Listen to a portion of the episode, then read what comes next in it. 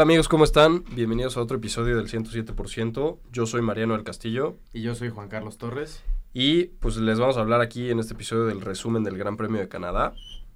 Eh, una carrera que hace dos años, tres, que no, veníamos, que, no veíamos en el calendario, ¿no? La última edición fue en 2019.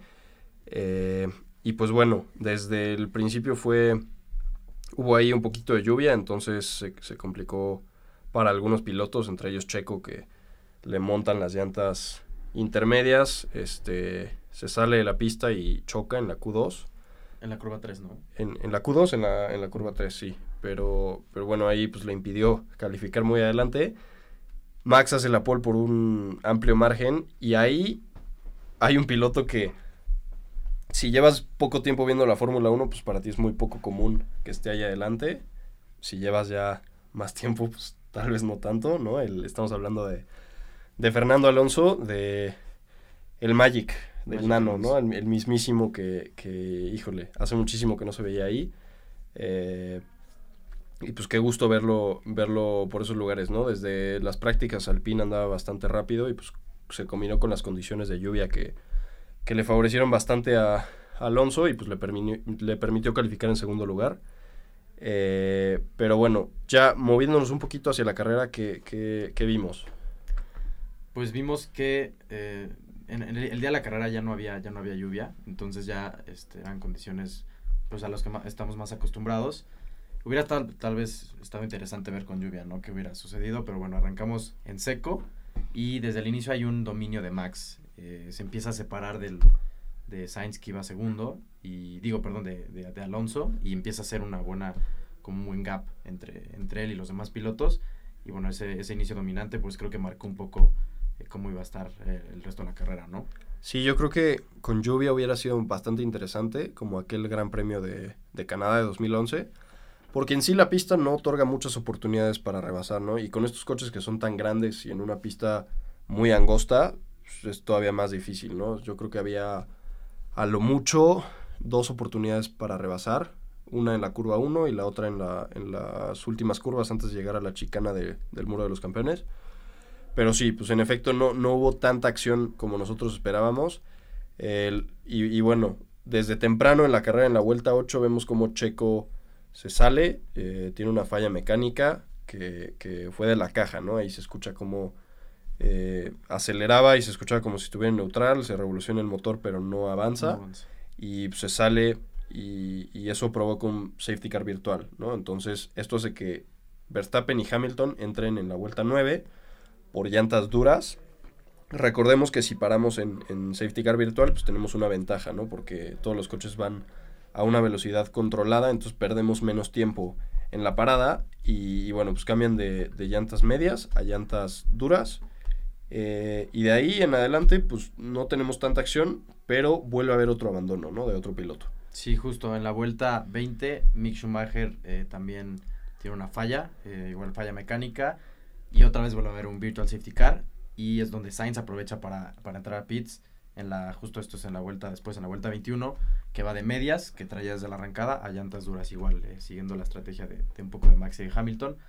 Solo que, bueno, sus llantas iban más frescas, ¿no? Porque tenía casi 12 eh, vueltas de, más nuevas, ¿no? Sus llantas, sus llantas duras.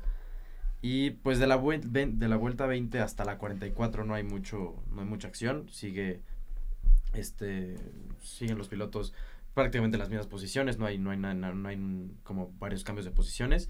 Y en la vuelta 44, eh, Max entra otra vez a pits por otra vez llantas duras, ¿no? Y eh, ahí es donde hay un momento en la carrera donde sale, sale Verstappen de, de pits y Hamilton como que le cierra la puerta, ¿no? Como que lo apachurra. Sí. Y que fue, pues, creo que fue alguna de las cosas más interesantes de la carrera. Pero bueno, es esta pelea, pequeña pelea que tuvo con Hamilton, que después en, en la recta con el DRS, pues le, se le hizo muy fácil pasarlo y seguir con su ritmo, que era un ritmo muy, muy bueno. Sí, justo aquí, yo creo que eh, hablando de la estrategia, Red Bull entendió muy bien desde el principio que iba a ser una carrera a dos paradas, ¿no? Yo creo que un error muy grave que cometió Alpine con Alonso fue, pues, no sé, yo creo que están pensando que, que iba a ser la carrera a una parada o así la quieren hacer, porque lo, lo meten hasta la vuelta 29, ya demasiado tarde, cuando sus llantas medias pues ya no daban, ¿no? O sea, ya andaba bastante lento. Y eh, pues yo creo que, que ahí estuvo Ahí estuvo el bastante problema, mal. El error. Exactamente. Ferrari ahí con, con la estrategia de Sainz creo que también acertaron porque lograron tener una ventana más fresca de llantas, ¿no? O sea, paran después de Verstappen, tienen mejores llantas de, en ese stint y, luego más adelante cuando hay un, un safety car eh, en la vuelta 49 y es- esto por el incidente de su noda que sale de los pits, eh, Sainz vuelve a parar, ¿no? Para por, por llantas duras, recordemos que Max acaba de parar unas vueltas antes, entonces otra vez de aquí al final de la carrera, que ya quedaban como 20 vueltas, eh, pues Sainz tiene una ventaja por las llantas, ¿no? Porque ah, recordemos que estas llantas conforme se van desgastando va bajando su curva de rendimiento, entonces cada vez eres más lento con esas llantas y pues al final si tienes unas llantas más nuevas, unas 8 o 10 vueltas más nuevas que tu contrincante, cuando ya esté en ese punto tú vas a tener todavía un poquito más de ventaja si supiste administrar bien tus neumáticos, ¿no? Entonces eh, ahí creo que acierta bastante Ferrari, pero pues en realidad no pudo, ¿no? Sainz. Sí, al final eh, Max aguantó muy bien a Sainz. O sea, Sainz sí estaba muy pegado a él. De hecho, estuvo en rango de DRS las últimas, igual creo que 12 vueltas. Pero pues sí, como dices, no le alcanzó. Y recordando un poco del, del incidente de Sunoda, que vemos que sale, eh, choca en la curva 3, igual en donde se salió Checo, saliendo de pits. ¿Esto por qué fue? Eh, recordamos que eh, obviamente es un error eh, del piloto, no, no, no, no, es- no fue nada de que el coche siguió de frente por alguna falla, pero eh, las llantas cuando sales tú de pits, las llantas nuevas tienen como una capita brillante. Y entonces esa capita es un poco resbalosa y tienes que darle un par de vueltas para que se desgaste y entre su el rendimiento máximo de la llanta, ¿no? Entonces yo creo que su noda quería como presionar de más, no, no tomó en cuenta que, que chan- chances sus llantas no iban a estar como en condiciones para presionar eh, como lo hizo en, eh, a la entrada de la curva y pues bueno, se siguió de frente y todo el incidente que bueno, no estuvo, no, no, afortunadamente salió bien y todo no estuvo grave, pero bueno, eso fue un poco de lo que sucedió. Y sí, ya llegando al final, como ya dijimos, Max aguantó a Sainz, como dices, con ocho con Sainz traía eh, llantas de ocho vueltas más jóvenes y eh, recordamos que fue Verstappen, eh, quedó Sainz en segundo y Hamilton, otra vez un podio esta temporada, es el segundo podio de, de Hamilton y quedó en tercero y en cuarto queda Russell. O sea, es un 3 y 4 para Mercedes. Y recordamos que Russell sigue teniendo esta racha de top 5, ¿no? Lleva todas las carreras Todas las carreras. dentro del top 5 y por eso también su posición en el campeonato, ¿no? Que, que ha estado, ya está incluso hasta arriba de, de Sainz, ¿no? Sí, va por esta constancia, sí. Sí. Y bueno, también algo, un highlight ahí que hubo fue Leclerc, que bueno, recordamos que tuvo una sanción, una penalización por, por cambio de unidad de potencia y otros componentes que lo mandan hasta el fondo de la parrilla. Entonces, desde lugar número 20 llega en quinto, ¿no? Entonces creo que fue una buena remontada de Leclerc. Sin embargo, eh, por temas de puntos, Checo sigue en segundo del campeonato y Leclerc creo que nada más está a tres puntos atrás, pero bueno, creo que Chance Leclerc pudo haber presionado un poco más, siento yo.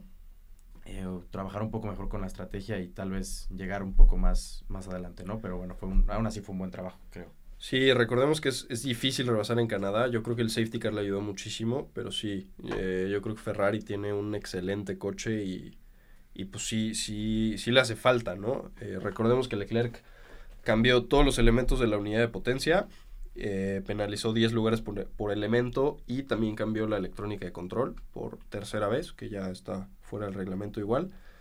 Eh, y pues todo esto recibe penalizaciones. Entonces, esto es algo muy importante, ¿no? Porque nosotros veíamos a principio de- del año cómo Ferrari andaba bastante bien, cómo Red Bull tenía problemas de fiabilidad en las primeras dos carreras y parecía que ellos iban a ser los que iban a sufrir en el año por esto, ¿no?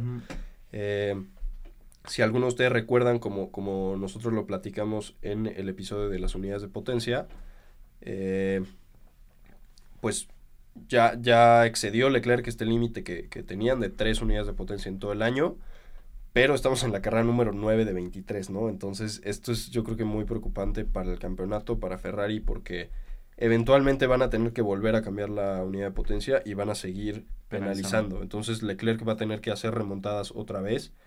Y pues eso ya entra en un punto crítico, no vamos ni a la mitad de la temporada y ya se acabaron todas, ¿no? Entonces, eso es, eso es algo muy importante que sí, como dices, hace que Max ya esté en el liderato del campeonato con 175 puntos, Leclerc 126, es decir, 49 puntos atrás, es demasiado. Eh, y Red Bull todavía más, ¿no? En el campeonato de equipos, 304 puntos, Ferrari 228, entonces hay 76 de diferencia. Y pues yo creo que si Ferrari quiere, quiere desafiar por ese campeonato tanto de pilotos como de equipos, pues ya desde ahorita tienen que empezar a ser muchísimo más constantes y a, a, cometer mucho menos... Es que no, no, es como un error, pero, pero sí a, optimizar al máximo su unidad de potencia para que no... Eh, para que tengan la mejor fiabilidad posible. Sí, claro. incluso estar sí. penalizando cada carrera. Sí, justamente. Eh, pero bueno, ya fue el Gran Premio de Canadá. ¿Qué nos espera después? Tenemos eh, el Gran Premio de Silverstone el 3 de julio. Eh, hay una ventana de dos semanas entre la carrera de Canadá y la de Silverstone. Y esta carrera es a las 9 a.m. de la ciudad, en horario de la Ciudad de México. Y recordamos que, bueno, en esta, este, fin de semana va a ser igual a todos los fines de semana. Pero también corren otras dos categorías, que es Fórmula 2, que Fórmula 2 corre prácticamente si no me equivoco, todo el calendario de Fórmula 1 también, ¿no? No, no todas, pero... Ciertas, la mayoría de las fechas. Y se también corre Fórmula 3 ese mismo fin de semana, ¿no? Entonces va a haber bastante acción. Y también hubo otra noticia interesante este fin, ¿no? Sí, justamente Pierre Gasly renueva con Alfa Tauri para 2023. Ahí estaba la duda, ¿no? Si se iba a McLaren o a Aston Martin o cómo estaba la cosa porque pues, recordemos que Gasly quería el asiento de Checo, ¿no? Y, como que no se conformaba con ese asiento de Alfa Tauri. Al final él, es el piloto líder de Alfa Tauri y es el que lo saca adelante. Entonces, pues, creo que es una buena decisión. Eh, y, también es una muy buena decisión que sido por un año. Ya veremos qué le espera el próximo año, cómo se mueve el mercado de pilotos. El próximo año termina contrato Hamilton, eh, Richardo eh, y algunos más pilotos, Ocon me parece. Entonces, yo creo que eso puede abrir un poco más de, posibilidades a Pierre Gasly, pero bueno, vamos a ver cómo evoluciona. Eh, y pues nada, los, les seguiremos informando y nos vemos en el próximo capítulo. Sí, muchas gracias por habernos escuchado. Ya saben que cualquier comentario, cualquier duda que tengan, nos pueden escribir a las redes sociales. Y bueno, nos vemos en el próximo episodio.